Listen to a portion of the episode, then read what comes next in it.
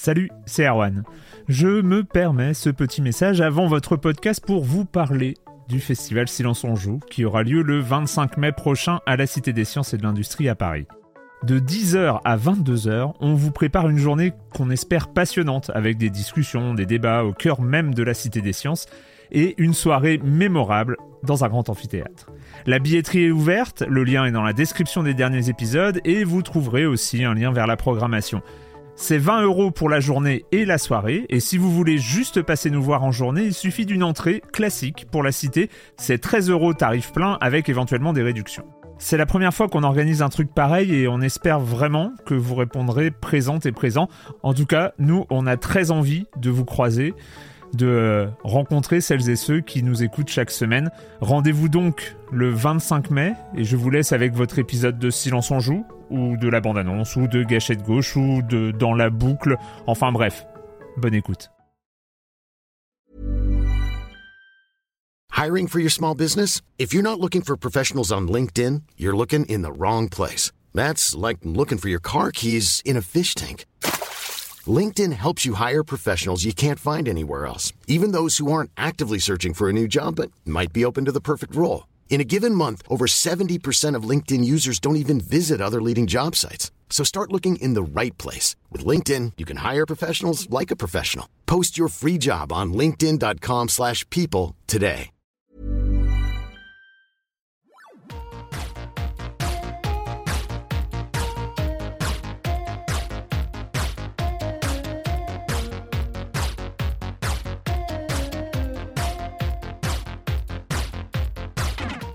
Comment devient-on une gameuse?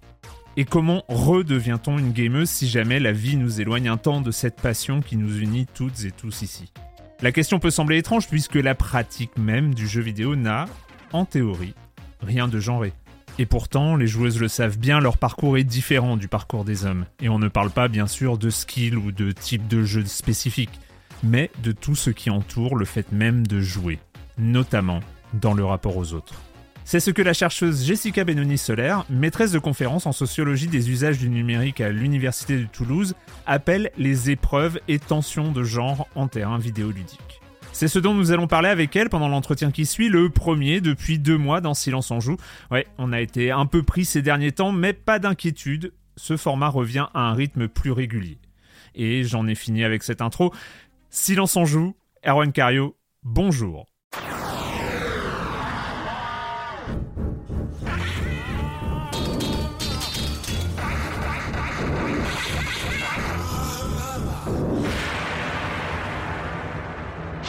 Donc j'ai le plaisir de recevoir euh, la chercheuse Jessica Benoni-Soler dans Silence en joue pour euh, cet entretien de février 2023. Et donc on va parler de ta recherche, de, ta, de tes recherches, de tes sujets de recherche que tu as présentés en, notamment en septembre 2019 pour euh, ta thèse. Bonjour Jessica déjà. Bonjour. Merci de me recevoir. Mais de rien, et euh, j'aime bien lire les titres de thèse, c'est un une de mes passions. Euh, je, rigole, mais euh, mais en même temps, ça, ça, va permettre de poser un peu les, les, termes du débat. Être et redevenir, redevenir avec le re en entre parenthèses, être et redevenir une gameuse de jeux vidéo, trajectoire, épreuve et tension de genre en termes vidéoludiques. Je cite aussi parce que finalement ça, évoque une grosse partie de cette thèse. Euh, un chapitre que tu as écrit pour l'ouvrage collectif euh, Jeux vidéo et adolescence paru en 2019. Et euh, là, c'était de Age of Empires à League of Legends, trajectoire et socialisation vidéoludique des gamers de 4 à 20 ans. Donc, on va s'intéresser à comment on est et comment on devient une gameuse. Et j'ai envie de commencer par une question très large, trop large peut-être, je ne sais pas. Mais euh, pourquoi s'être euh, attaqué à ce sujet très précis et en même temps euh, qui n'a pas été tant que ça traité? Bah, tu, as répondu à la question, question suivante. non, je plaisante. qui n'a pas du tout été traité. Moi, je pars de, je pars de 2010. Oh là là, mon Dieu, de dire ça, c'est horrible. Je pars de 2010, mon intérêt pour le sujet, en mémoire. Et euh, c'est pas simplement mon intérêt pour le sujet qui, qui a primé, c'est aussi l'état de la recherche en sciences sociales sur les jeux vidéo. à l'époque, il y avait des recherches sur les jeux vidéo, mais qui étaient centrées, et je le dis, hein, il n'y a pas que moi qui le dis, sur ben, finalement les joueurs et les joueuses ne sont pas, tous les joueurs ne sont pas des gens qui sont dans l'addiction, des gens qui sont malades, et ne sont pas mhm. que des adolescents. Mais la recherche était vraiment centrée sur ça, mais ce qui s'explique aussi par des questions de priorité, tout simplement. C'est vrai qu'à l'époque, les jeux vidéo étaient encore très stigmatisés. C'est toujours le cas, mhm. mais euh, de manière moins forte quand même. Hein. Donc à l'époque, euh, une pratique qui était très, très stigmatisée et les chercheurs, essentiellement des hommes, euh, se sont penchés sur l'urgence de la recherche à l'époque, c'est-à-dire de prouver que c'était une pratique sérieuse, entre guillemets, une pratique euh, passionnante, intéressante, et que euh, les joueurs étaient euh, des personnes ben, adultes, n'étaient pas des personnes malades. Et c'était ça un peu l'actualité de la recherche, montrer que les jeux mhm. vidéo étaient un sujet sérieux. Donc dans tout ça, moi j'étais sûre que je voulais bosser sur les jeux vidéo, je voulais faire de la recherche là-dessus, donc je suis allée bêtement à la bibliothèque et j'ai lu tous les bouquins qui parlaient de jeux vidéo, peu importe la discipline. Je n'avais pas trop de vie à l'époque et j'ai lu tout ça et je me suis dit bon qu'est-ce que je pourrais apporter moi on est en 2010. Hein. Euh, qu'est-ce que je pourrais apporter moi à tout ça? Et puis je me suis rendu compte en fait que les ouvrages dans la recherche en sciences sociales ne parlaient uniquement que des hommes. Donc les joueurs étaient euh, des, des, hommes adultes entre 20 et 45 ans en gros. Et euh, les femmes, on en parlait, mais souvent au détour d'une phrase. Oui, il y a des femmes qui jouent, mais elles sont minoritaires, donc on va pas trop en parler. C'est pas l'urgence en fait. On va passer à autre chose. Et euh, je trouvais que c'était un petit peu dérangeant dans la mesure où je me doutais que j'étais pas la seule femme sur Terre à jouer aux jeux vidéo. Donc oui, breaking news, hein, je joue aux jeux vidéo, tout le monde s'en doute. Mhm. Euh, je joue et j'ai joué. Euh, et c'est parti de là, en fait, de l'absence des femmes dans la recherche française, parce qu'après, je me suis rendu compte que outre-Atlantique, le constat n'était pas le même. Mais j'avais lu qu'en français hein, pour mon mémoire. Et je suis partie de là, de dire, bon, il y a des femmes qui existent, il y a des femmes qui jouent, je crois, euh, donc on va essayer de, de creuser le sujet. Et euh, j'ai, voilà, je me suis lancée là-dessus parce que euh, par un manque de représentativité tout simplement dans la recherche et en, en voulant apporter quelque chose en plus, quoi. D'accord. On va, on va un peu parcourir euh, le, résultat de tes recherches. On précise quand même que c'est une thèse euh, qui est une recherche qui a été euh, longue, euh, 7 ans, 7 ans de recherche. On, reviendra un peu sur, sur tes observations et un peu le, le, protocole d'observation parce que tu es allé à la rencontre de, d'un échantillon, on va dire, de, de gameuses. mais tu commences ta thèse en parlant du personnage de Max. Qui est Max? Alors, euh, Max, c'est Maxine, en reprenant l'accent de la série. C'est un des personnages de la série Stranger Things qui apparaît dans la saison 2 de mémoire, hein, si je me souviens bien, qui est une, jeune fille rousse. C'est très important parce que je le suis aussi, nous euh, la, la, volonté d'identification. Euh, non, pour, pour pas, pas continuer sur la blague, c'est vraiment un personnage intéressant parce que c'est une... elle est présentée comme une joueuse de jeux vidéo c'est euh, sa fonction principale dans la saison 2. C'est pas simplement une joueuse de jeux vidéo, c'est une très bonne joueuse de jeux vidéo qui bat le record de la salle d'arcade locale. Euh, ça se passe dans les années 80. Et euh, je sais plus le jeu en question, c'est Dick Duck, je crois. Mhm. Elle bat le record de un des personnages principaux de la série, qui est Dustin.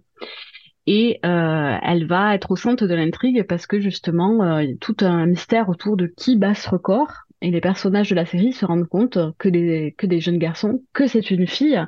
Et mhm. euh, ils y croient pas au début, ils croient pas que c'est elle qui a battu le record et tout. Donc ils vont la suivre, euh, ils pourraient être sûrs que c'est elle qui a battu le record. Ils vont se renseigner sur son prénom, ils vont découvrir qu'elle s'appelle Maxine, donc Max, etc. En plus, elle fait du skate, donc vraiment, hein, c'est une fille, c'est une extraterrestre, hein, ils n'en reviennent pas. Euh, alors pourquoi avoir utilisé le personnage de, de Max? C'était vraiment une épiphanie. Il n'y en a pas beaucoup dans, le, dans la recherche.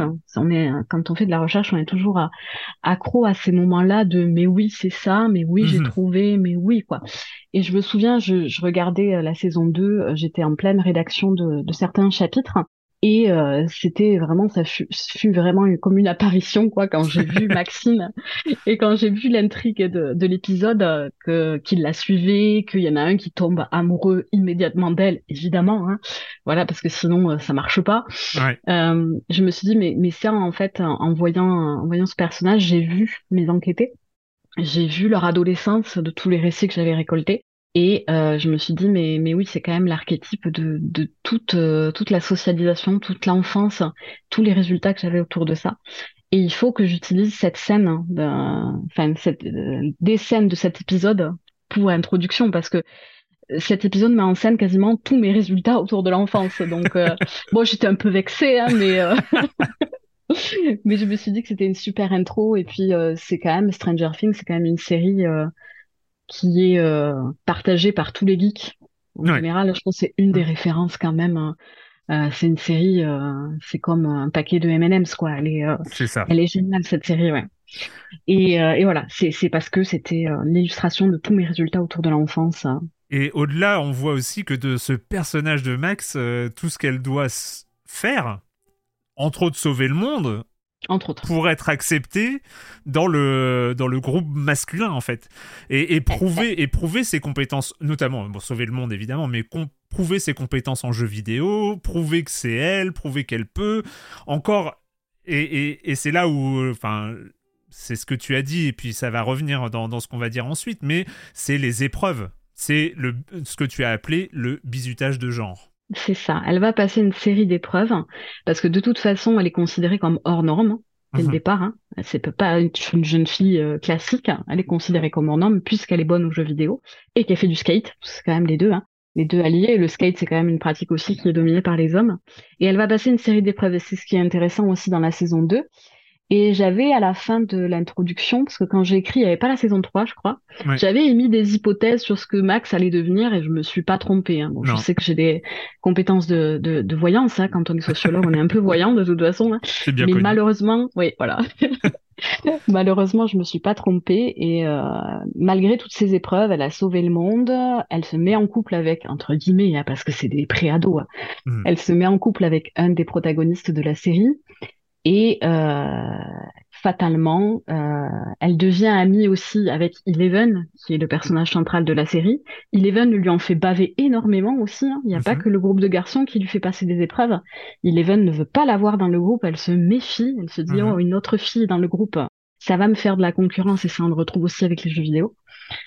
Et, euh, et, elle finit par arrêter de jouer aux jeux vidéo pour euh, préférer aller au supermarché, s'acheter des vêtements. Et on retrouve les, les normes classiques de genre, les stéréotypes qui commencent à arriver et euh, l'impossibilité finalement de, de, résister à ça, tellement c'est fort et tellement elle n'a pas le choix hmm. pour alterner pour devenir l'adolescente et la jeune femme après qu'elle sera. quoi. Il y a un passage dans ta thèse qui renvoie à ce cette image et cette, euh, cette symbolique euh, représentée par Max, si on a le temps, on en reviendra à la, fin de l'entretien, mais il y a une, la, troisième partie, je crois, de, ta thèse où tu as été en observation dans des LAN parties pour euh, observer justement les gameuses à l'extérieur, en, dehors de, en dehors de chez elles.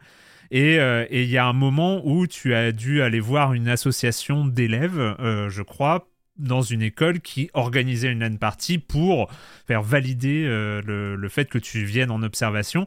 Et en fait, de la même façon, tu as rencontré une sorte de bizutage de genre. Ah, mais tout au long de ma thèse, je raconte cette scène. Euh, euh, c'était à l'université. C'était une mhm. association étudiante, en fait.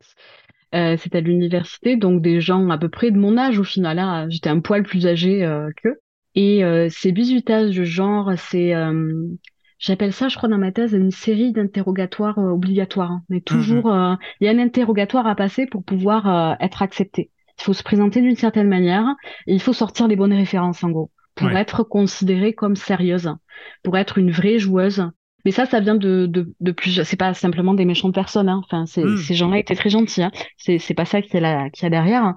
C'est simplement que aussi il y a, euh, on charrie derrière nous hein, euh, des, des représentations autour de la figure du chercheur ou de la chercheuse qui font que euh, ben, quand on est un joueur de jeux vidéo euh, d'un certain niveau, euh, on a peur aussi qu'on vienne ben, dire de, des choses qui sont négatives sur nous, des choses qui sont pas qui sont pas exactes hein, et qui sont pas vraiment à la juste mesure de la passion qu'on a. Il y avait ça aussi. Bon, il y avait le fait que je sois une femme et ça, je l'ai très bien identifié suite à cet épisode-là où on m'a dit ah ouais, t'as ces références-là, donc t'es une vraie gameuse. Ok, pardon madame, on va discuter maintenant. Voilà. Voilà, tu nous as prouvé qui tu étais, tu sais jouer aux jeux vidéo, tu as les bonnes références, du coup on te parle. Mais euh, cet interrogatoire-là, euh, je l'ai euh, je l'ai subi parce que c'est c'est fatigant aussi. Hein. Et ça, les, les, joueuses de mon échantillon me l'ont dit. Hein, on est toutes passées par là, à des degrés plus ou moins différents. Euh, quand on est inconnu, hein, quand on est on n'est pas quelqu'un de connu qui stream ou euh, que notre nom n'est pas célèbre, on va devoir passer. Euh, les joueuses professionnelles, j'imagine, elles sont passées par là, mais maintenant elles le sont plus. Hein. Mais les anonymes, nous, on passe des séries d'interrogatoires dès lors qu'on rentre dans une discussion. Ça peut être amical, ça peut être dans un contexte de drague, ça peut être au travail. C'est dans tous les contextes possibles et inimaginables. Dès lors qu'on joue aux jeux vidéo, on va devoir justifier nos pratiques et avancer un certain nombre de savoirs, de connaissances, ce qu'ont pas à faire les hommes qui jouent. D'ailleurs, euh, il y a un côté euh, double aveugle dans, dans, cette observation et dans cet interrogatoire que tu as subi, c'est que sur cette enquête sur les LAN, tu travaillais avec un chercheur. Enfin, il y avait un chercheur qui travaillait euh, sur, le, sur le même sujet. Vous avez signé des articles en, mm. en, commun. Et lui n'a absolument pas eu à subir cet interrogatoire-là, ce même genre d'interrogatoire. Donc, mm. Il y a, il y a aussi la, la, double, la double serge dans le, dans le sens où c'est moi qui me suis occupée justement de cette entrée sur le terrain, cette approche du terrain, de mmh. négocier aussi l'arrivée sur le terrain, tout l'aspect social en fait, c'est moi qui l'ai géré et Johan ne l'a pas fait. Et oui, Johan, si tu m'entends un jour, bonjour. Mais oui, oui, lui, il est juste arrivé sur le terrain en fait. C'était, bah, je l'ai présenté euh, à sa place, hein, etc. Mais oui, cet interrogatoire a été. Euh, j'ai voulu le mettre dans ma thèse parce que je l'ai hmm. trouvé assez représentatif de comment moi aussi j'ai négocié ma position de chercheuse, qui n'a pas du tout été évidente du début jusqu'à la fin. Tu commences euh, sur cette situation, sur cette Qu'est-ce que c'est d'être une joueuse euh, aujourd'hui, une gameuse? On reviendra sur la définition. Il y a tellement de choses. Mais euh, il y, euh, y, a une question générale, et c'est un peu la première partie de, de, ton travail, c'est le contexte historique. C'est vrai que les jeux vidéo sont une discipline avec une histoire. Aujourd'hui, le jeu vidéo commercial, industriel, a 50 ans, enfin tout ça, mais remonte bien avant si on euh, si on prend d'autres personnages qui ont fait cette histoire, les personnages qui ont fait cette histoire, en tout cas les histoires telles qu'elles sont racontées, sont tous des hommes.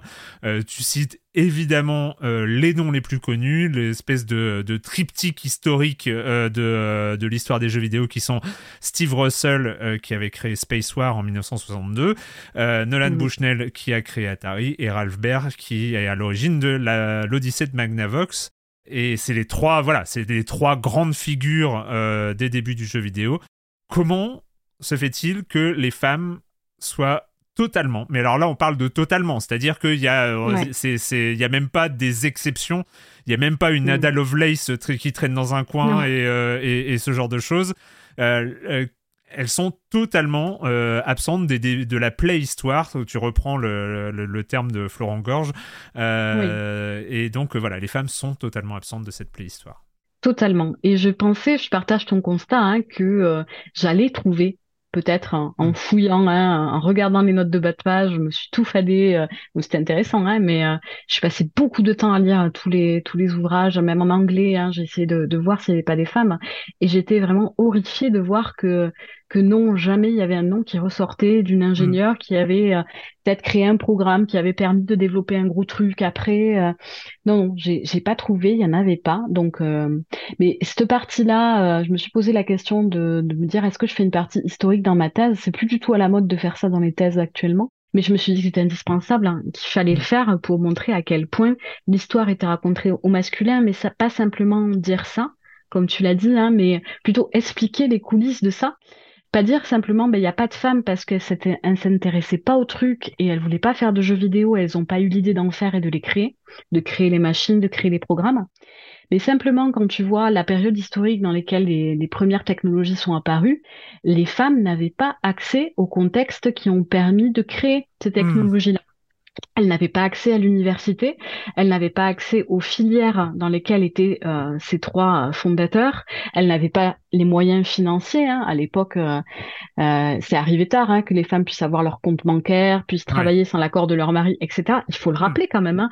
Donc c'est pas non plus un hasard si des femmes ne sont pas vraiment à l'origine des, des premières technologies vidéoludiques.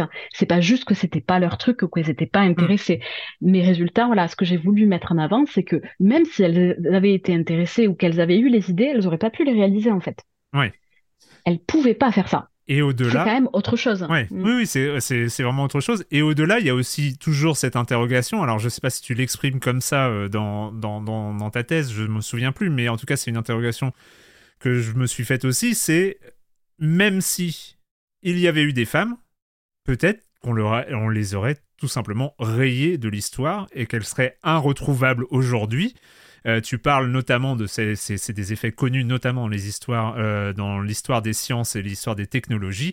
Euh, tu parles de l'effet Matilda, qui est cette légère tendance quelque peu systémique de rayer les noms des femmes qui ont participé notamment au projet de recherche et aux découvertes scientifiques et tout ça. Oui, tout à fait. D'où l'effet que j'ai euh, nommé l'effet Daniel après, mais j'y reviendrai, mm. hein, Daniel Buttonberry, hein, qui a été totalement effacé de l'histoire des jeux vidéo. Donc j'en ai trouvé une et euh, qui réunit d'autres types de discrimination, mais on y reviendra.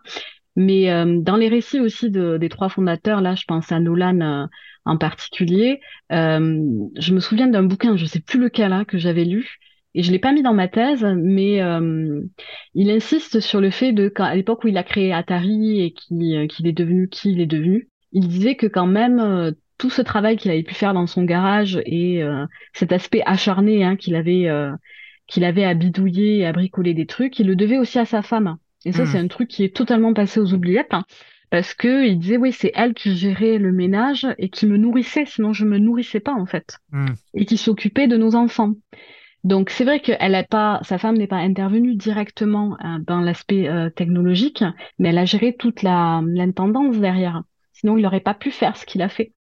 Et ça, c'est totalement absent hein, des, des, récits de, de l'histoire hein, des jeux vidéo. Hein. C'est cet aspect de social, de care, de, de gestion euh, de la maison est totalement totalement évacué de l'histoire, quoi. Et pareil pour Nintendo, qui est une entreprise qui s'est léguée de père en fils. Euh, alors qu'à un moment donné, ben, il y a eu que des filles dans la lignée hein, de l'héritage de Nintendo. On n'a pas laissé à ces filles-là la possibilité d'être directrices de Nintendo. Elles auraient pu, et elles avaient de fait le droit dans l'affiliation. C'était elles qui devaient devenir directrices. Mais non, on a préféré embaucher un ingénieur. Bon, l'ingénieur en question euh, était très très compétent, hein, c'est pas ça que je veux dire. Hein. Mais c'était pas lui qui devait être euh, directeur à la base. Ouais. Mm. Et ça aussi, on a tendance à l'oublier. Bah oui. Et il y a, euh, il y a le, ce, truc, tu as évoqué le nom, hein, mais ce, ce, ce, truc dont j'ignorais absolument l'existence, euh, qui est un détail dans toute cette histoire, mais qui est tellement représentatif, c'est que euh, il y a un truc, alors je sais pas si nos auditrices et nos auditeurs connaissent, mais il y a un Hall of Fame euh, de hmm. l'Académie des arts et techniques, si je me souviens bien, euh, américain, euh, qui qui voilà chaque année donne une enfin dit telle personnalité est une personnalité Hall of Fame du jeu vidéo en fait où il y a évidemment Shigeru Miyamoto on retrouve les les, les, noms connus les Sid Meier les ce genre de choses et au moment où tu travaillais dessus il y avait hmm. zéro femme zéro femme ah. mais Hmm. Dans le texte, tel qu'on l'avait, hmm. tel que c'était écrit, il y avait zéro femme. Mais en fait, il y en avait une. Et c'est quand même absolument dingue, c'est-à-dire que c'est Daniel Bunton Berry, euh, la créatrice euh, du jeu euh, du jeu Mule en 1983. et en fait, elle est, elle est présentée dans cette. Je te laisse raconter, mais c'est fou. Hmm. Alors ouais, pour, pour, les personnes qui écoutent, hein, c'est l'équivalent un petit peu ce, ce classement, c'est l'équivalent des Molières c'est pas l'équivalent des Oscars, mais c'est plus les Molières en termes de, de prestige. Hmm. On est plus sur quelque chose d'un peu classe sup, élevé, euh, voilà, avec plus euh, une dimension créative, euh, hmm. plus qu'économique en fait. Et j'ai trouvé ça intéressant parce que là derrière il y a la légitimité, c'est intéressant d'aller voir. Donc je regarde ce classement et tic de sociologue, j'épluche tous les noms. Moi j'aime bien me renseigner sur les gens, j'ai un aspect stalking, forcément ça fait partie de mon métier et je regarde et là je me rends compte en fait qu'il y a un couac avec une des personnes qui est présentée sous une mauvaise identité, qui est présentée et, qui est présentée sur une identité masculine alors que c'est une femme. Et je comprends pas. Donc je fais des recherches sur cette personne et c'est une femme trans en fait. Hein. Mmh. Euh, D'où euh, le fait qu'elle soit présentée sur sa mauvaise identité. Euh, c'est pas du tout une, un justificatif. Elle ne devrait pas en fait. Elle a fait sa transition. Enfin, ils avaient des informations, mais ils ont fait le choix de la présenter sous sa mauvaise identité en fait, sous son identité avant transition, ce qui n'est pas du tout euh, normal et ça ne devrait pas du tout être le cas. Donc même il y a une femme qui est distinguée, qui a fait euh, ben, le jeu Mew, là, qui est un des premiers jeux quand même, euh, qui, qui va engendrer après les mondes ouverts, qui va engendrer les MMO, qui fait quand même, enfin, on est sur quelque chose de lourd, quoi. Euh, elle va, c'est pas possible, elle est présentée hein, euh, sous son identité avant sa transition. Ça n'a, mais j'ai, quand j'ai vu ça, mais c'est, ça fait partie de ma deuxième épiphanie de thèse hein, mm. après Max. Euh, je me suis dit c'est pas possible. D'où euh, le, le concept que j'ai créé qui s'appelle l'effet Daniel. Donc dans les jeux vidéo, c'est doublé. Hein, c'est euh, vraiment on veut pas distinguer les femmes et en plus quand c'est des femmes trans, on va les discriminer et produire de la violence de genre en, en mettant même une photographie. Hein. Ça va loin. Hein. Ça va loin, ouais. c'est absolument, absolument dingue. Ça va très très loin. Donc l'effet, l'effet Daniel, l'effet Daniel dans les euh, dans, dans les jeux vidéo est là, cette invisibilisation euh, des, des, des, femmes. Euh, les invisibles, c'est aussi c'est, quelque chose qu'on va retenir aussi de, de, de, la lecture de ta thèse. Je, j'ai peur de j'ai peur de ne pas y penser, mais euh, ta thèse est accessible en, ligne. Donc, euh, si les, les, auditrices ou les auditeurs veulent euh, lire tes travaux, c'est c'est tout à fait possible. On va aller au cœur un peu du, du sujet, les gameuses de 4 à 20 ans, notamment l'histoire, leur histoire, comment les trouver. Parce que tu parles que tu es rentré finalement en filature. Tu as fait une filature des gameuses. Qu'est-ce que ça veut dire? Ouais, le terme de filature, c'est en lien avec mon cadre théorique sociologique un peu chiant, euh, qui est de la sociologie pragmatique.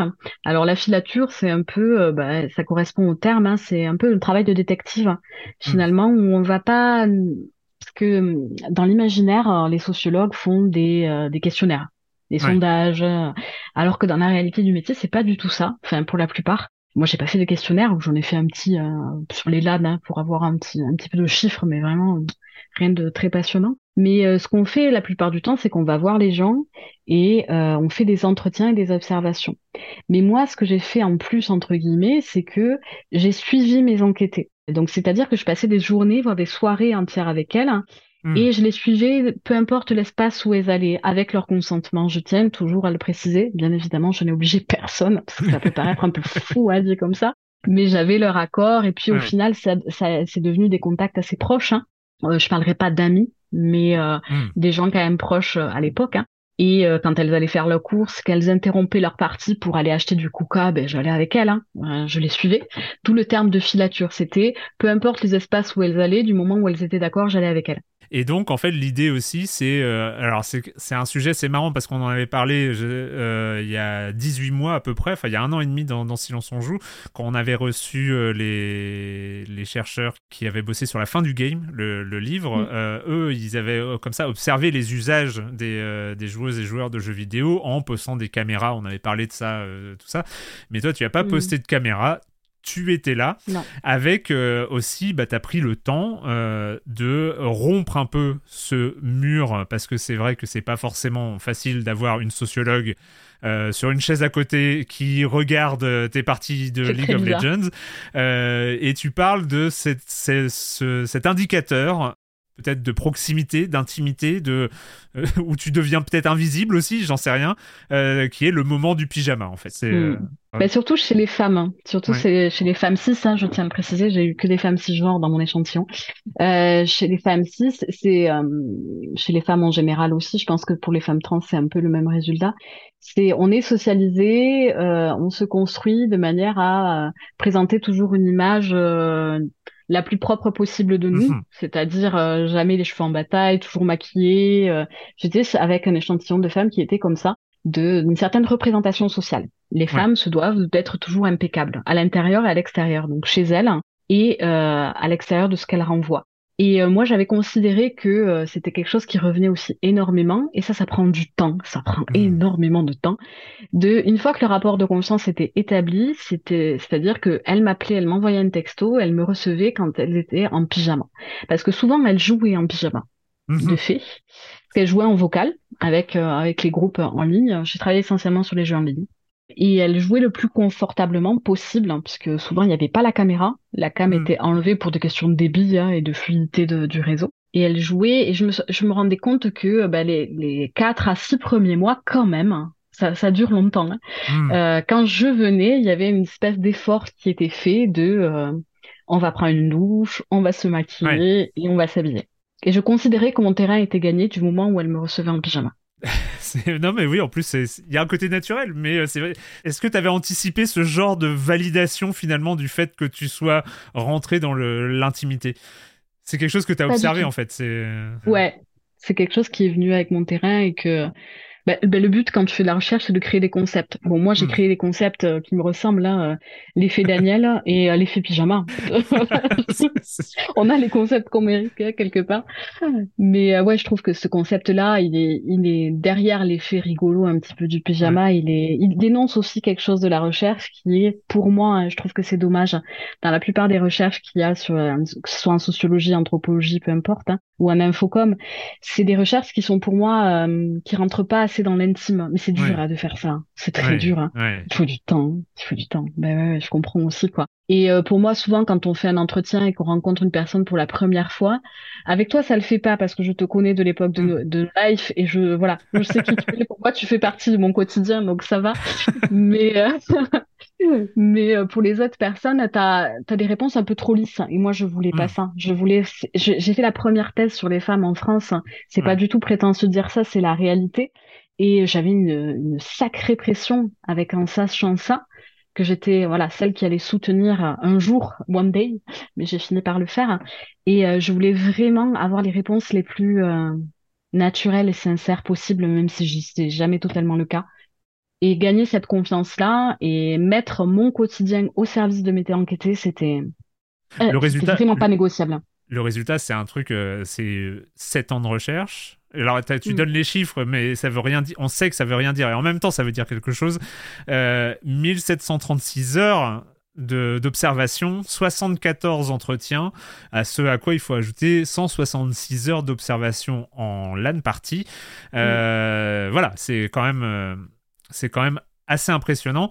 J'ai une petite question sur ton panel, sur ton groupe de, de, gameuses que tu as, que, que as sélectionné c'est tu as choisi euh, alors c'est assez marrant parce qu'il y a eu une, il y a une migration euh, dans, dans, dans, les jeux mais euh, mm. tu as choisi des gameuses majoritairement de World of Warcraft donc en 2013 quand non, en 2011 quand tu as commencé ton observation et qui pour beaucoup ont migré sur League of Legends au cours de, au cours de tes, tes observations pendant ces années d'observation c'est quand même un, public. Moi, quand je parle des joueurs ou des joueuses de World of Warcraft et des joueurs et des joueuses de League of Legends, on est vraiment sur du hardcore gaming dans le sens où c'est des jeux qui nécessitent un apprentissage, beaucoup d'apprentissage, euh, qui nécessitent des entraînements, une mise à jour, de pas perdre la main, de, d'être régulier et en plus de jouer avec un groupe. Donc il, il y a un investissement euh, temporel, social euh, et un investissement en termes d'apprentissage qui est assez énorme.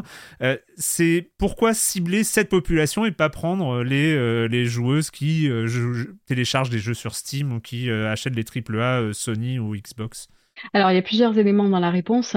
je vais prendre au niveau de au niveau temporel. Hein. J'étais J'étais la première thèse euh, financée, parce que j'ai été financée pour faire cette hmm. recherche, un truc de, de fou hein, quand même, hein, financée pour regarder des gens jouer aux jeux vidéo. C'est...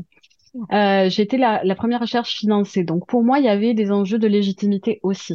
Je voulais pas euh, contribuer aux stéréotypes avec ma recherche. Hmm. Euh, je suis revenue sur ça depuis. Hein. Je, je, pense que maintenant je ferai des, avec plaisir des recherches sur les, les gamers qui jouent à des petits jeux entre guillemets. Hein des jeux un peu moins légitimes. Mais il y avait aussi cet enjeu-là de créer la première recherche sur les femmes qui jouent avec des jeux qui sont considérés comme légitimes, pour pas qu'on me réponde ah ben oui, ben facile, là vous avez travaillé sur des femmes qui jouent un peu, mais c'est pas des vraies joueuses en fait. Légitime. J'ai juste une petite parenthèse, c'est World of Warcraft dans la recherche française sur les jeux vidéo c'est un même. Eh oui, je sais. je sais. Après, un autre élément de réponse, j'ai euh, trouvé les joueuses que j'ai pu trouver, très hmm. honnêtement. Il y avait, j'avais cette, euh, je viens de Toulouse, donc de province. Vous l'aurez entendu à mon accent, même si pour moi c'est vous qui avez un accent. Bon bref, c'est notre débat. et euh, j'ai fait un petit peu avec ce que j'avais. Euh, il y a eu un effet boule de neige de, j'ai rencontré une première personne qui m'a amené vers d'autres personnes, etc., etc. Parce que moi j'avais la contrainte de, en mode, je vais pas juste faire un entretien avec vous je vais euh, faire partie de votre vie. J'avais un peu ça aussi dans ma recherche. Donc double difficulté hein, de se dire, euh, voilà, il faut que je trouve des femmes qui jouent, qui ont un temps de jeu significatif que je peux observer, qui n'est pas des temps d'attente sur téléphone, sur transport, sur même si c'est super intéressant aussi à voir. De, je peux aller chez elles et je peux les regarder jouer. Et c'est vrai que les jeux en ligne, pour ça, ont été assez, euh, assez fantastiques. Et euh, je rebondis sur l'effet de la filature. J'ai changé de jeu, ça a posé beaucoup de questions hein, au milieu de ma thèse de me dire ah, mais attends, euh, on va changer de jeu, du coup je vais devoir présenter tous les jeux, mais je vais pas m'en sortir en fait, je vais mourir. Mais non, euh, j'ai eu une très bonne directrice hein, qui m'a dit bah non Jessica, tu voilà, tu suis simplement ton échantillon et tu suis les gens, c'est pas grave, tu vas pas les obliger à réouvrir World of Warcraft alors qu'elles jouent plus, c'est pas grave. Et voilà, d'où le fait du changement de jeu hein, par rapport à ça. Mais euh, du coup, j'ai oublié ta question, évidemment. Euh, non, non, non, mais c'était, euh, c'était le fait d'avoir choisi, mais tu as très bien répondu, d'avoir choisi des profils hardcore gamers, des, des profils qui étaient, enfin, en tout cas, avec un type de jeu spécifique. Mais figure-toi que les, la majorité des, des fans de mon échantillon se définissent en tant que joueuses de jeux vidéo, et même pas en tant que gamers. Ah oui.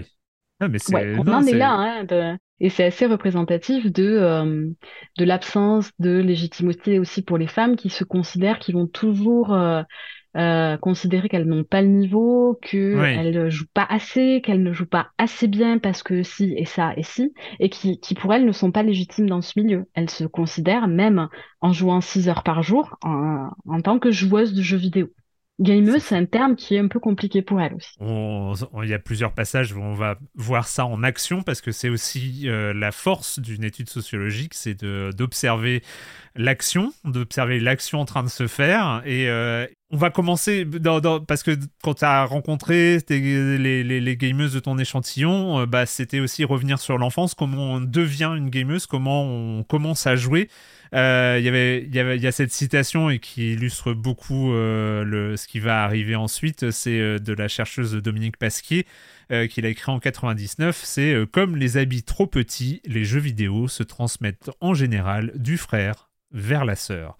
C'est euh, ce que tu racontes, on va parler des pères aussi, mais euh, c'est mm. euh, une transmission masculine, le, jeu vidéo. Tout à fait. Alors, au-delà de la figure du père, on pourrait douter, hein, du père qui joue au jeu vidéo et qui transmet des outils, les consoles, les manettes, hein, le temps de jeu à ses enfants. Hein. Mais cette figure de passeur masculin, elle revient, ça peut être la figure de l'oncle, du cousin, aussi d'une rencontre, d'une rencontre faite à l'école. Euh, d'un groupe de pères, de, donc d'amis qui va être essentiellement masculin. On retrouve toujours des hommes en fait dans le récit euh, des gameuses sur euh, les premiers temps de jeu. Qui c'est qui m'a initié, qui c'est qui m'a donné envie de jouer aux jeux vidéo Ce sont toujours des hommes qui soient plus ou moins proches. Et c'est vrai que la, figure à qui on, on pense le plus, c'est le frère ou le père. C'est des choses qui reviennent quand même de manière majoritaire. Mais les oncles et les cousins et les amis sont là aussi. Avec, euh, alors c'est assez marrant cette euh, récurrence, mais c'est aussi parce que je pense qu'il y a une classe d'âge euh, en, particulier dans, dans, dans, ton, échantillon. c'est Age of Empire ou Civilisation, les, les, jeux qui reviennent le plus souvent. Je fais juste une petite parenthèse, c'est assez marrant parce que j'ai reçu la streameuse Ultia en entretien il y a quelques semaines. Oui, je et, et, et c'était ça. C'était j'ai joué à Age of Empire euh, sur les genoux de mon père. Euh, et donc, on était vraiment. C'est fou d'avoir ce sorte de stéréotype chez les gameuses. Il y a euh, comme ça une découverte avec Edge of Empire de, du jeu vidéo. Et entre 4 et 10 ans, pour une mm. grande part. Alors, c'est assez amusant. Enfin, c'est assez étonnant de, de, voir ça. C'est dans les familles, les gameuses de famille d'une classe moyenne ou supérieure. C'est quelque chose qui se retrouve. C'est enfin, c'est en fonction de la classe sociale aussi. oui, c'est ça. Et j'ai trouvé ça intéressant aussi dans mes données de me poser et de poser cette question des classes sociales qui est un incontournable en sociologie, hein, mais qui est très peu, très peu abordé euh, par rapport au public des jeux vidéo, parce que maintenant on considère que tout le monde a accès aux jeux vidéo, et euh, je pense que dans les années 90 euh, c'était pas le cas, et c'est pas encore le cas aujourd'hui, même si les jeux vidéo sont sur mobile et qu'à peu près tout le monde a un smartphone, pas à peu hmm. près tout le monde a un smartphone en fait. quand on vit au fin fond de l'Ariège euh, qui est un département euh, qui est euh, proche de chez moi, hein, dans les montagnes, et qu'on n'a pas accès au réseau tout simplement parce qu'il y a encore des zones blanches mm. en France et qu'on a des parents au RSA.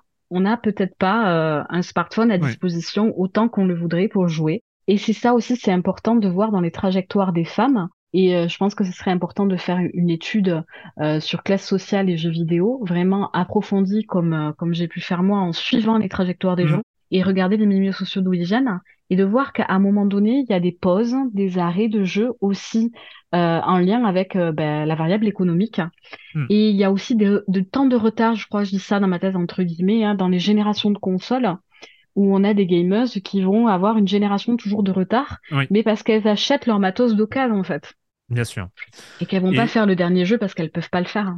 Et évidemment, ça va de, presque de soi sur ce qu'on vient de dire, mais euh, il y a une figure, que, je lis ce que tu écris, une figure apparaît invariablement absente dans les, dans les rapports à la culture vidéoludique, les mères. Oui très peu de récits sur les mères. Euh, moi, j'en ai pas trouvé, mais il doit y en avoir hein, des mères qui hmm. ont initié euh, aux jeux vidéo. Euh, je crois que ma directrice de thèse me dit que c'était sa mère qui l'avait initié et que mes résultats n'étaient pas bons. Bon, je plaisante parce que elle, avait une maman qui l'avait initié. Non, mais elle m'a dit fais attention aux nuances. Elle avait raison, hein, hmm. évidemment. Mais dans l'échantillon que j'ai eu moi, les mères étaient totalement absentes. Et c'est vrai que dans la littérature, après, j'ai j'ai fait ce parallèle-là. Elles sont vues comme des personnes qui vont encadrer la pratique. Euh, c'est-à-dire qu'ils vont la réguler. Euh, tu peux jouer mais tant de temps, qui vont installer des contrôleurs euh, parentaux sur les machines, qui vont et, qui sont ok avec la pratique, mais qui vont avoir peur de paradoxalement de de l'effet addiction, de l'effet de les effets des jeux vidéo sur mes enfants, à quoi ils vont être exposés. Mais ça, on retombe sur des mécanismes assez classiques de ce sont les femmes qui prennent en charge l'éducation et le bien-être des enfants en général. Et euh, c'est pour ça qu'elles vont euh, apparaître comme des empêcheuses de tourner en rond hein, et euh, qu'elles vont réguler le temps de jeu de leurs enfants. Ouais. Ça, on l'a pas évoqué, mais la figure de la femme en tant qu'empêcheuse fait aussi partie de l'histoire des jeux vidéo. Tu as montré aussi dans des publicités, notamment dans des, dans des discours, que la figure des femmes dans l'histoire des jeux vidéo était aussi une figure de l'empêcheuse de jouer. C'est où on ou alors euh, la, contrepartie, mais on préfère les jeux vidéo. Enfin voilà, il y a, un truc comme ça d'objectification et de, présence des femmes en négatif.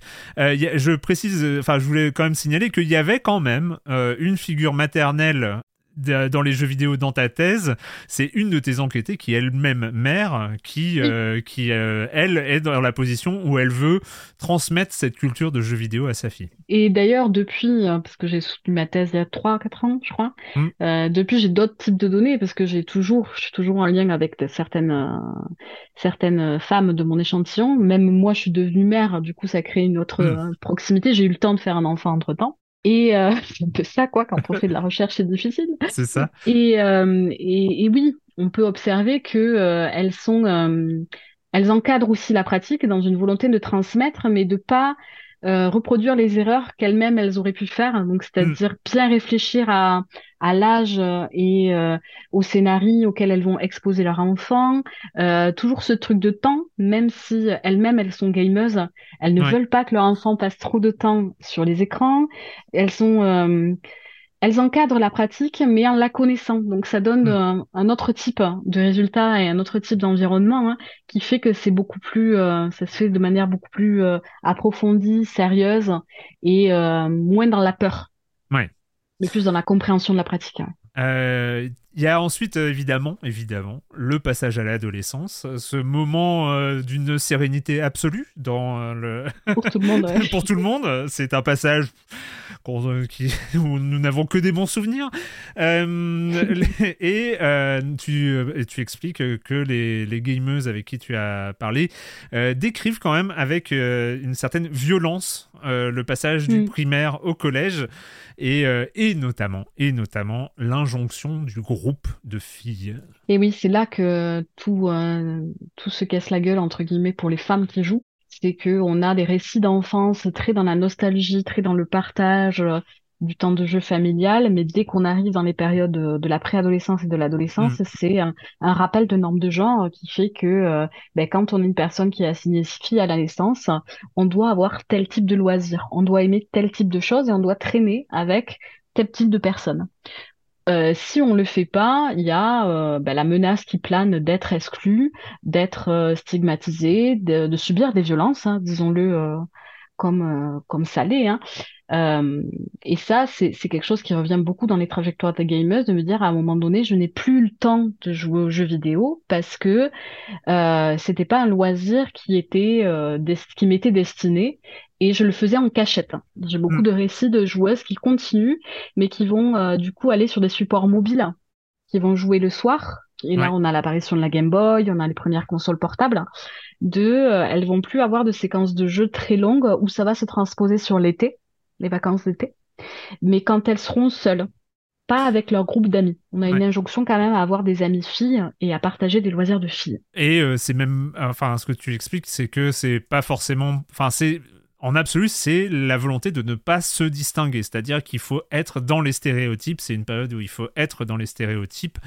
Et alors, il y a, a une, je sais pas si ça relève d'une coïncidence ou euh, d'un truc, c'est chez chez les gamers que tu as observé, il y a un passage à la lecture énormément. Enfin, c'est Mm. euh, qu'elles de- elles deviennent toutes des grandes lectrices à l'adolescence en fait. C'est euh, c'est assez étonnant. C'est peut-être euh, le fait justement d'avoir perdu euh, un loisir, de, de devoir compenser par autre chose. C'est c'est assez surprenant. Et ça qui est légitime pour le coup dans le groupe des filles. Ouais. Lire, c'est ok et c'est une pratique de filles, entre guillemets. hein.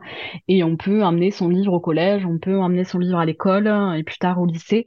Et euh, elles vont quand même retomber sur leurs pattes dans, euh, dans le sens où elles vont lire euh, les grandes œuvres de science-fiction, elles vont toujours garder ce lien avec la culture quand même Ouais. euh, geek, vidéoludique, où elles vont euh, essayer de conjuguer un petit peu les, euh, ouais, les injonctions qui, qui se posent à elles et un amour pour, euh, pour cette culture-là, quoi. Elles vont toujours Hmm. essayer de conjuguer les deux et d'être à cheval sur les deux.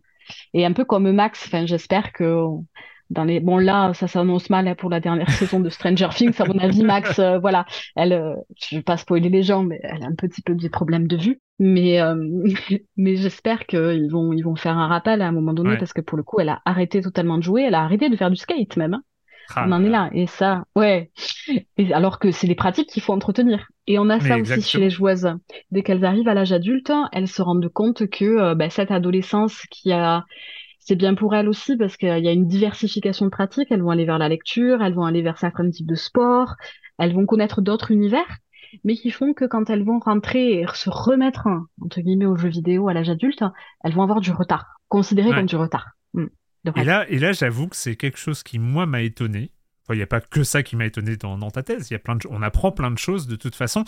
Euh, mais euh, c'est que, et là j'ai compris le re entre parenthèses dans le titre de ta, Mm. de ta thèse, redevenir gameuse, euh, c'est que il y a quelque chose de très commun en fait, de, qui se reproduit dans beaucoup, pour beaucoup de des gameuses de ton échantillon, c'est redevenir gameuse encore une fois Mm. avec une figure masculine le premier, euh, le premier petit ami, ou le, le- enfin pas le- forcément le premier, mais euh, le conjoint du passage de l'âge adulte, le euh, tout ça, on redevient, on redevient gameuse. Euh, je spoil un peu la suite, mais elle le reste même si le petit ami en question se casse ou que- qu'elle quitte euh, Oui, le, petit ami. après, Mais il y a cette rebascule qui euh, qui arrive avec le couple où elle, au moment où elles se mettent en couple avec quelqu'un qui joue. Et qui est pas si étonnante que ça quand tu réfléchis euh, aux loisirs ou même aux passions en général. Hein. En- euh, Enfin, je sais pas euh, si c'est le cas des personnes qui écoutent, mais en général, on, Dans sociologie, on montre que dans la conjugalité, on partage des Hmm. centres d'intérêt avec son conjoint ou sa conjointe ou ses conjoints conjointes. Sinon, ça marche pas. Sinon, il y a un truc qui fait que, euh, bon, à un moment donné, le couple ne tient pas. Et euh, pour les jeux vidéo, c'est un peu ça. Avec quand même dans le, le récit euh, des gamers que j'ai pu avoir, euh, eh, c'est quand même un petit peu le Graal. C'est toujours le Graal de trouver une conjointe qui va euh, partager le temps de jeu et qui va Mm. autant aimer les jeux vidéo que soi. Surtout dans les co- couples hétérosexuels. Euh, je l'ai moins sur les couples lesbiens, hein, mais il y a, il y a quand même cette, euh, cette volonté de revenir à, à du temps de jeu partagé et partager un loisir ensemble. Et se remettre à jouer aux jeux vidéo, ça fait partie de ça, quoi. sur, euh, sur les pratiques adultes. Euh, c'est le moment où euh, effectivement les, les, personnes avec qui tu as parlé se remettent et se mettent notamment à ces jeux hardcore euh, dont on a parlé tout à Mm. l'heure. Elles se mettent à World of Warcraft à, à ce moment-là, certaines à Dofus, certaines mais à des jeux, à des jeux massivement multijoueurs. Et c'est après elle, euh, cette, euh, cette, cette, cette migration vers euh, League of Legends. Je précise quand même qu'il doit y avoir 4 ou 5 pages sur les règles de League of Legends euh, au milieu de ta thèse. J'étais très impressionné parce que moi je serais bien incapable. Explique. Chiant à faire, hein. Très Euh, chiant, ouais. Waouh Et euh, il y avait ce truc aussi quand même dans le couple, parce qu'il y a des, il y a des, euh, des, des gamers qui, qui sont en couple. Tu fais tout un truc sur l'équipement, avec quel PC elles Ouais. jouent, avec quelle console, euh, même quels sont les périphériques qu'elles, Mm. utilisent, qui se charge de faire la maintenance informatique euh, et ce genre Eh de oui. choses. Il y a plein de questions comme ça. Et il y a ce truc de couple euh, qui, que toi, tu as observé, c'est l'équipement des conjoints est largement plus performant que Toujours. celui de leur compagne. Et ça, c'est toujours. Enfin, quasiment, je crois. Et donc, euh, il y a quand même, il y a quand même un, un truc ultra genré, même quand il y a une pratique commune. C'est massif et c'est terrifiant à voir. Mm. C'est euh, quand tu arrives euh, chez un couple hétérosexuel, ils jouent tous les jeux aux jeux vidéo et même ça, ça va plus loin, ça va aussi dans l'espace qui est alloué à la pratique. Donc c'est-à-dire l'agencement du bureau. Les gamers ont toujours un bureau plus grand que celui de leur conjointe, ont toujours un fauteuil plus confortable que celui de leur conjointe. Et ça, c'est quand même assez hallucinant à voir. De, il y a toujours une pratique, donc celle des hommes, qui va primer sur celle des femmes.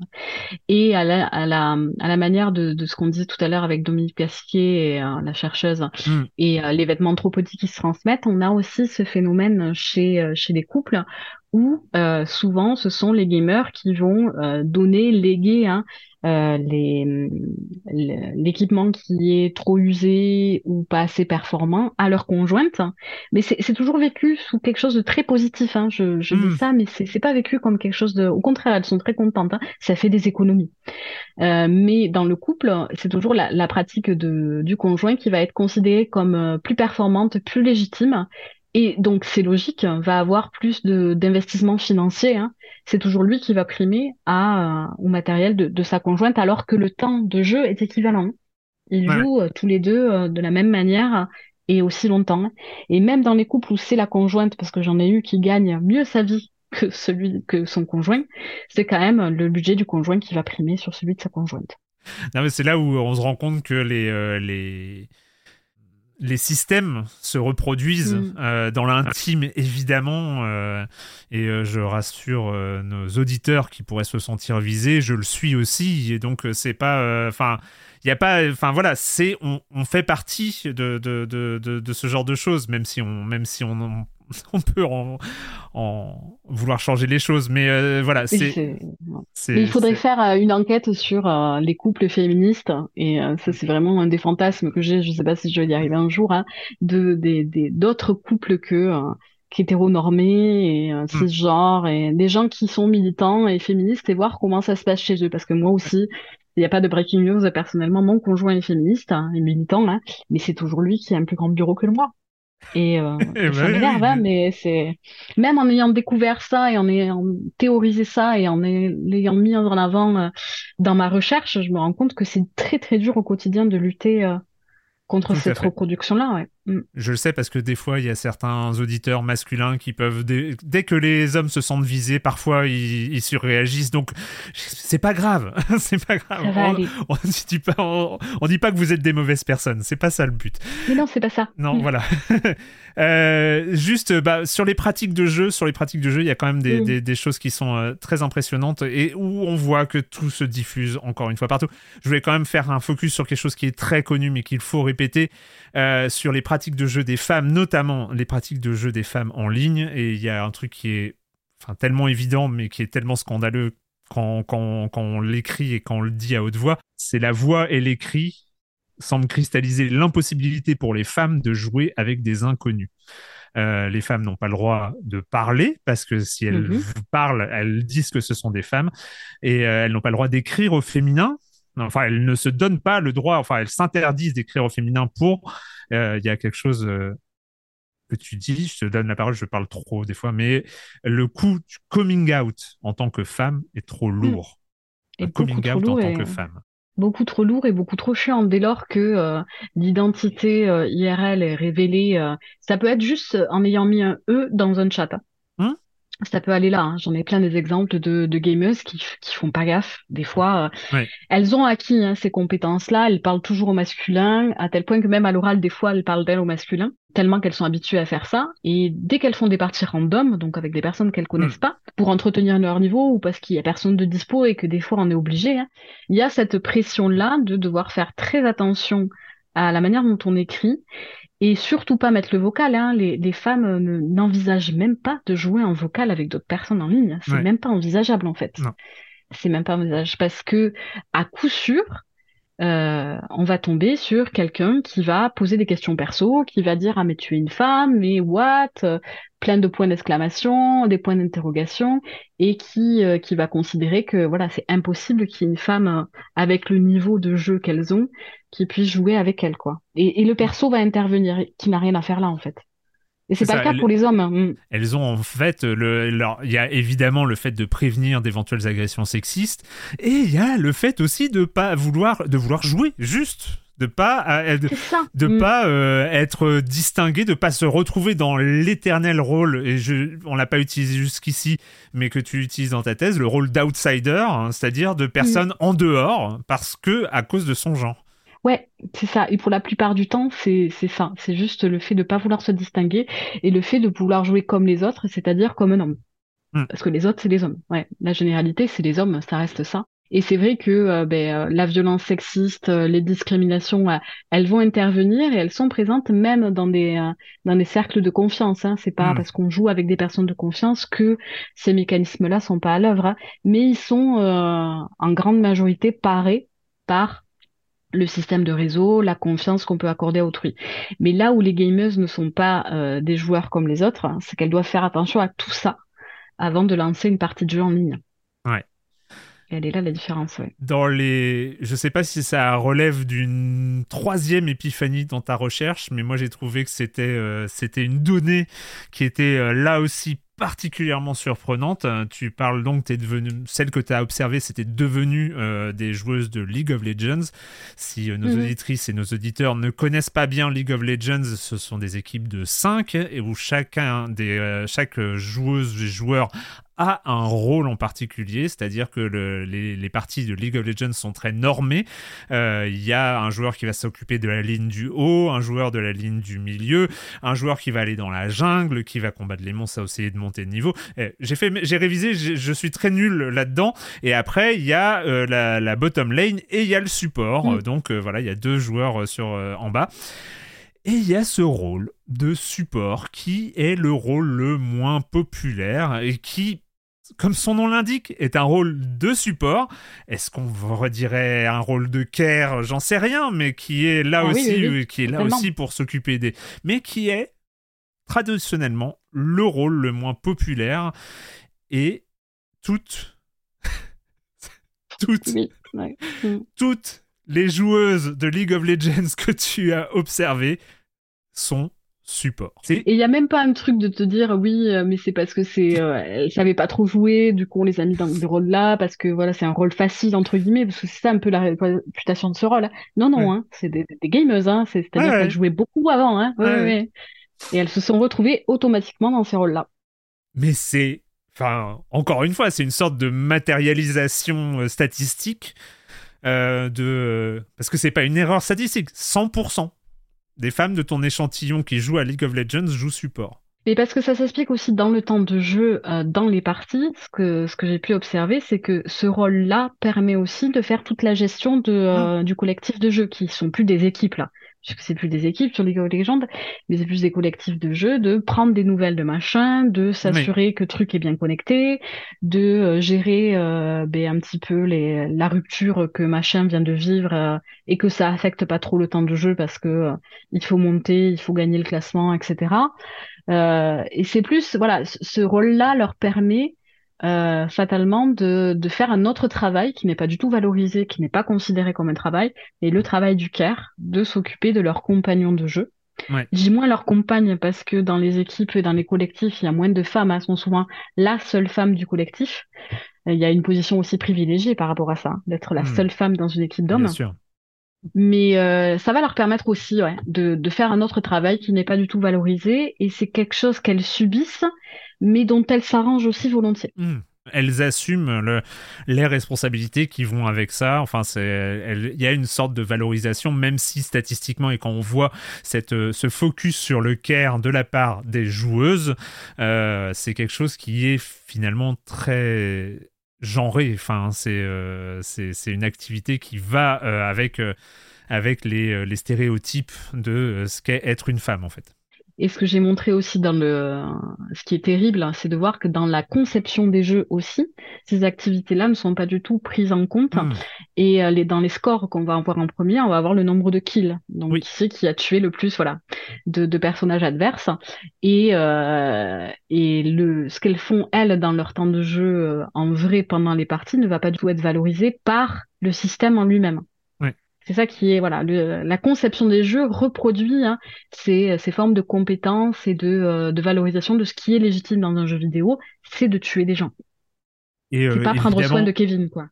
Et évidemment, euh, inutile de préciser que quand elles jouaient à World of Warcraft, elles étaient mm.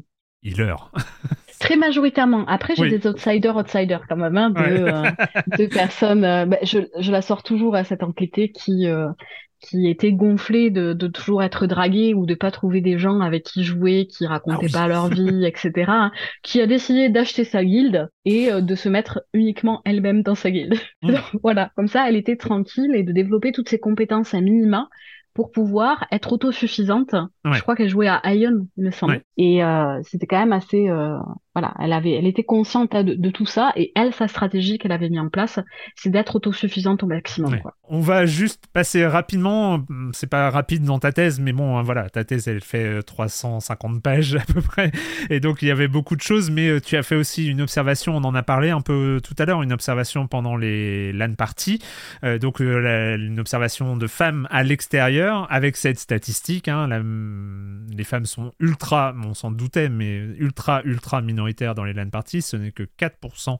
euh, des participants sont des femmes. Euh, ce n'est évidemment pas le fruit du hasard, euh, et c'est des lieux qui sont très genrés, et où s'il y a des femmes, bizarrement, bah, ce sont elles qui se chargent de l'intendance, du bien-être des joueurs aussi, même les femmes qui sont présentes mais qui ne jouent pas, ce sont elles qui se charge de voilà de l'intendance de l'organisation. La technique euh, et, les réseaux et tout ça, les ordinateurs, ce sont les hommes et euh, les mm. femmes, ce sont les, boissons et les cafés et les pizzas. Je caricature, mais c'est et qui restent aussi à côté de leur conjoint pour euh, les masser. Ça aussi, ça m'avait frappé. Oh là là, le massage. Mais en même temps, c'est vrai que rester devant un écran, euh, ça fait mal euh, au cervical. Hein.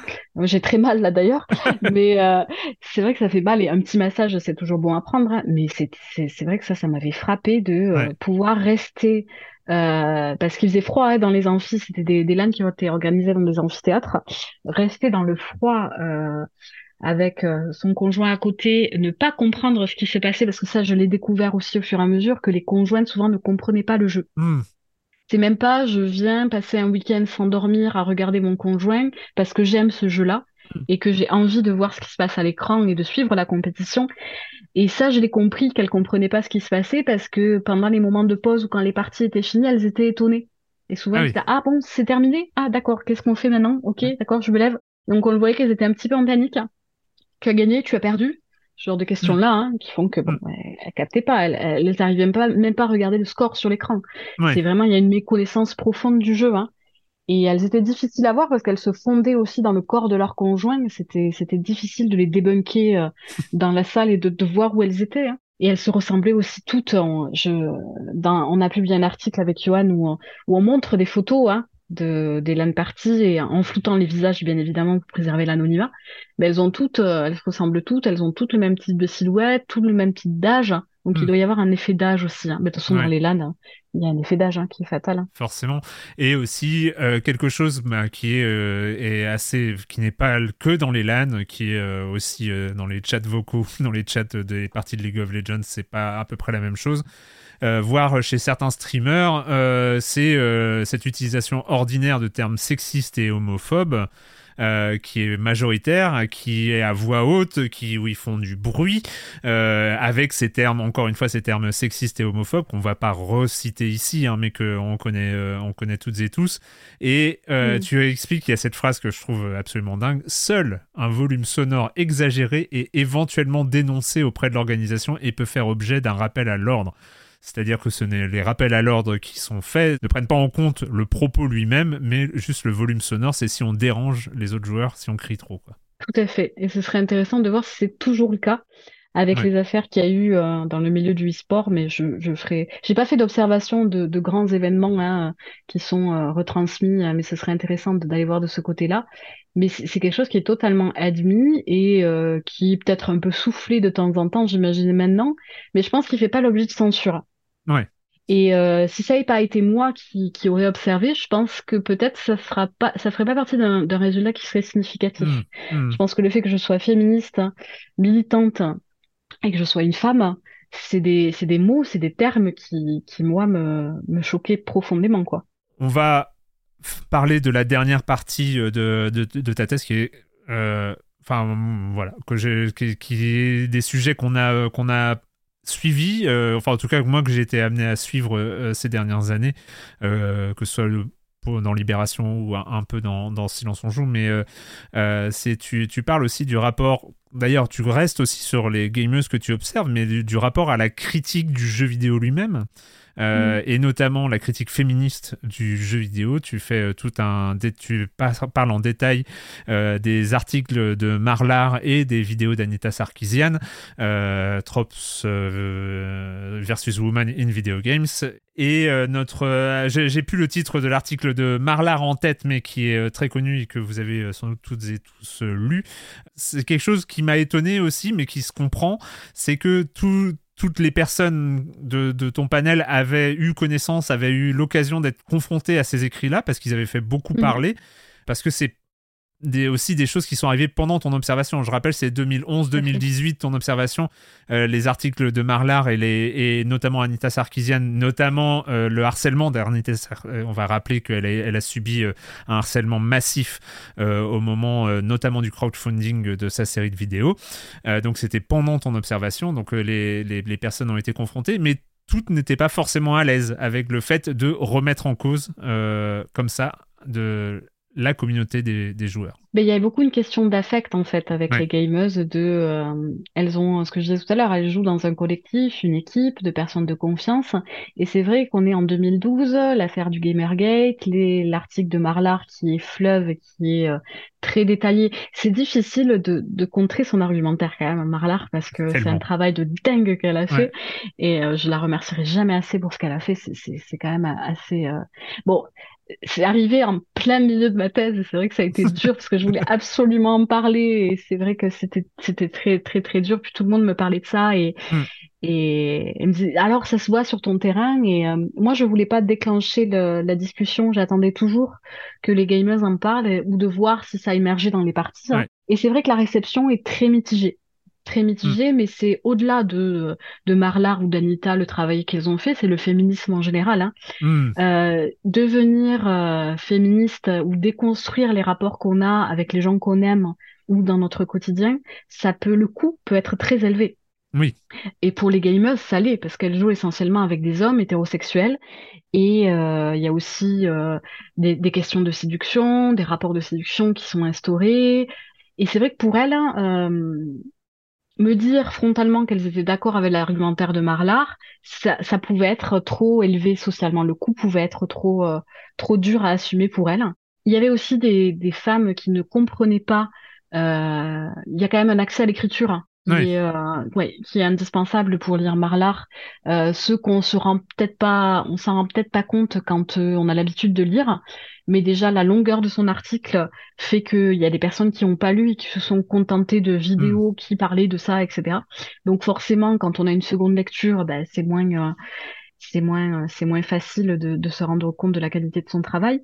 Mais euh, oui, le coût social peut être trop élevé, hein, de se dire d'accord avec Marlar à l'époque c'était pour certaines euh, pas possible. C'était pour elles, c'était critiquer leurs conjoints, c'était critiquer leurs meilleurs amis, c'était critiquer les hommes. Et alors qu'elles évoluent avec des hommes qu'elles considèrent comme très gentils, qui le hmm. sont, hein, et qui prennent soin d'elles entre guillemets, qui ont toujours été super avec elles. Et c'était trop remettre en cause leur quotidien et euh, euh, et, leur vie, tout simplement, de, de femmes et de la manière dont elles s'étaient construites. Et on a l'impression qu'il y a deux choses qui mettent le, ça vraiment, qui sont vraiment en tension dans, dans cette histoire quand, quand, quand on lit euh, les entretiens et, et, ce, que tu, ce que tu racontes. C'est vrai qu'il y a d'une part, elles ont toutes vécu les épreuves dont tu parles, les, ces, ces, ces, moments, le fait de, ne pas pouvoir euh, être euh, assumer son genre en ligne, le, le fait euh, de d'avoir été obligé d'arrêter le jeu vidéo à l'adolescence, enfin tout, elles ont toutes vécu les épreuves, elles ont toutes subi le, le, le, sexisme de fait de, de, de, de l'univers du jeu vidéo. Et en même temps, il y a cette position, enfin que j'ai tendance à appeler la position victimaire des joueurs de jeux vidéo, euh, d'une manière générale, qui est euh, je suis passionné de jeux vidéo, mais c'est pas assez reconnu dans la société, euh, on, parle pas assez. Bref, tout ce truc de validation sociale de sa passion. Où les joueurs de jeux vidéo se, pensent que c'est ils sont jamais assez reconnus et que c'est toujours ils mm. sont toujours stigmatisés et ce genre de choses.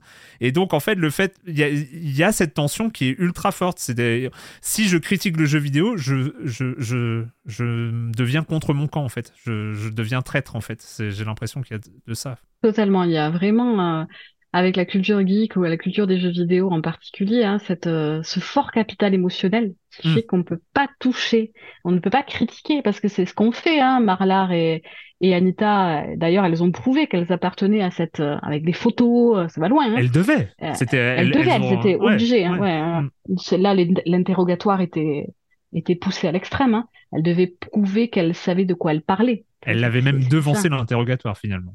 Tout à fait. Mm. Et euh, oui, il y a comme ce truc de euh, on ne doit pas toucher à quelque chose qui est euh, qui, qui est transcendantal, qui est tout mm. pour nous, qui est notre passion, et la critiquer viendrait ouais viendrait l'abîmer ou viendrait la pervertir, alors que c'est pas ça en fait, mm. que demandent les femmes ou les gameuses qui, qui sont féministes et qui, qui ont cet argumentaire-là. C'est juste simplement on est là et euh, laissez-nous être là euh, de manière euh, sereine et apaisée.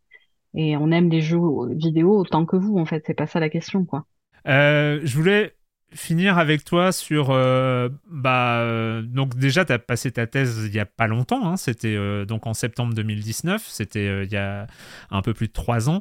Mais toi, comment, justement, dans tes observations, comment est-ce que tu est-ce que as vu déjà euh, quelque chose s'améliorer ou pas ou euh, il y, a des, choses dans la représentation des femmes à l'intérieur des jeux et en même temps il y a euh, euh, on a encore vu il y a quelques semaines à peine des, systèmes de harcèlement systémique de streameuses qui, qui, continuent qui sont là encore et encore et encore d'exclusion de gatekeeping c'est-à-dire de considérer que les femmes sont pas assez compétentes enfin tout ce qu'on vient de dire sont pas assez compétentes sont pas assez validées pour rentrer dans dans le petit cercle des, gamers. Est-ce que tu vois un frémissement ou quelque chose, peut-être un discours féministe peut-être plus assumé qui arrive plus à se diffuser? Comment est-ce que tu vois le, ce qui se passe euh, ces dernières années euh, autour du jeu vidéo? Je te demande pas d'être optimiste, hein, loin de là. Non, bah, je te doute que je vais pas la à mon grade des Hein.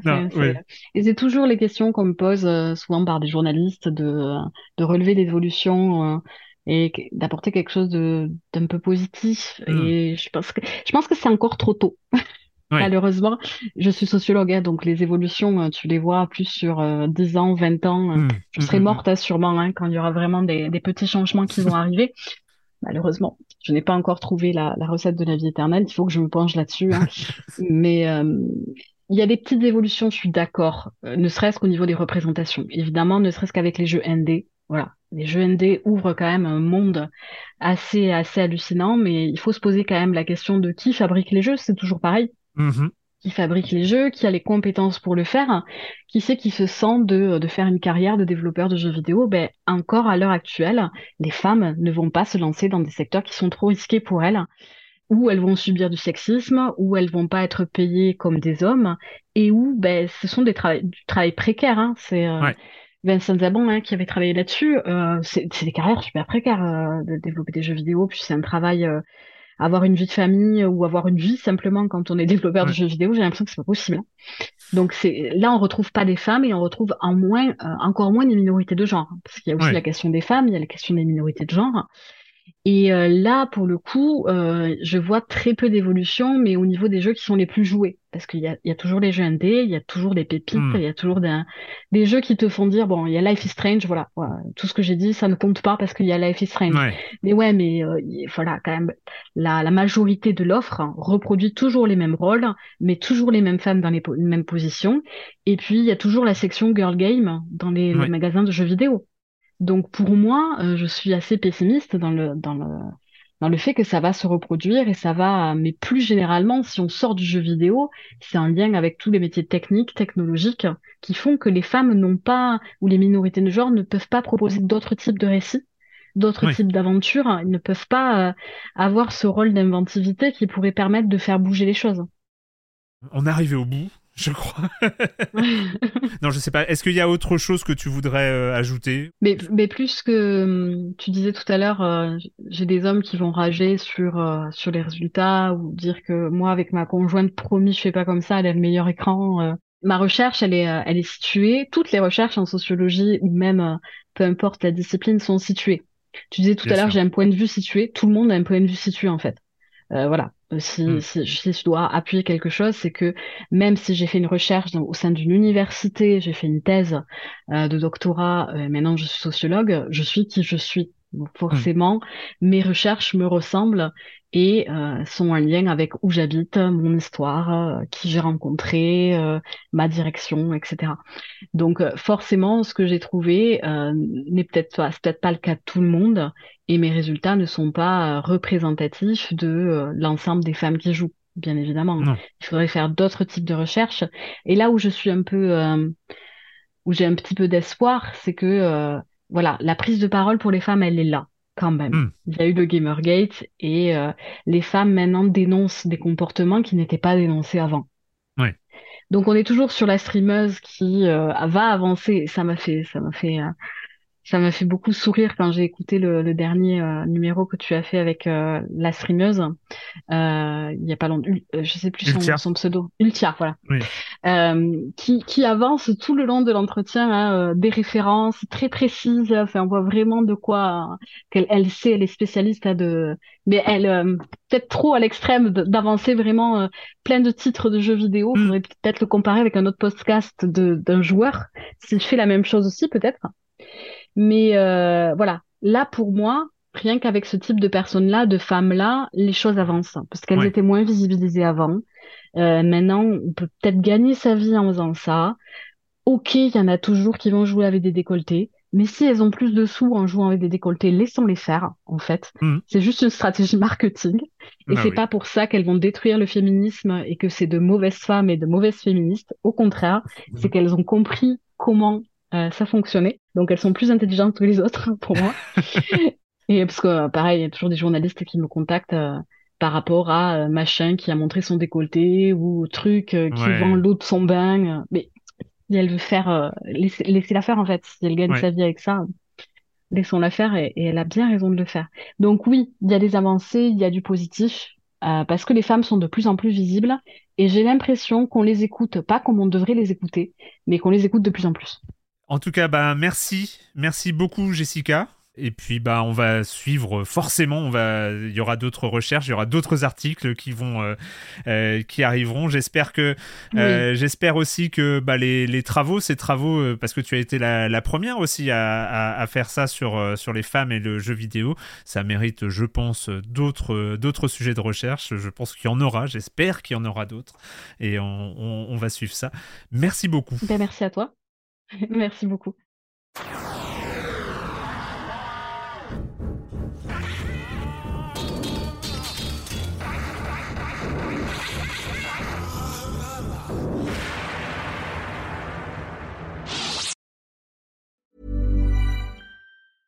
Selling a little or a lot? Shopify helps you do your thing however you cha-ching. Shopify is the global commerce platform that helps you sell at every stage of your business. From the launch your online shop stage to the first real life store stage, all the way to the did we just hit a million orders stage. Shopify is there to help you grow. Shopify helps you turn browsers into buyers with the internet's best converting checkout. 36% better on average compared to other leading commerce platforms because businesses that grow grow with Shopify. Get a $1 per month trial period at Shopify.com slash work. shopify.com/work.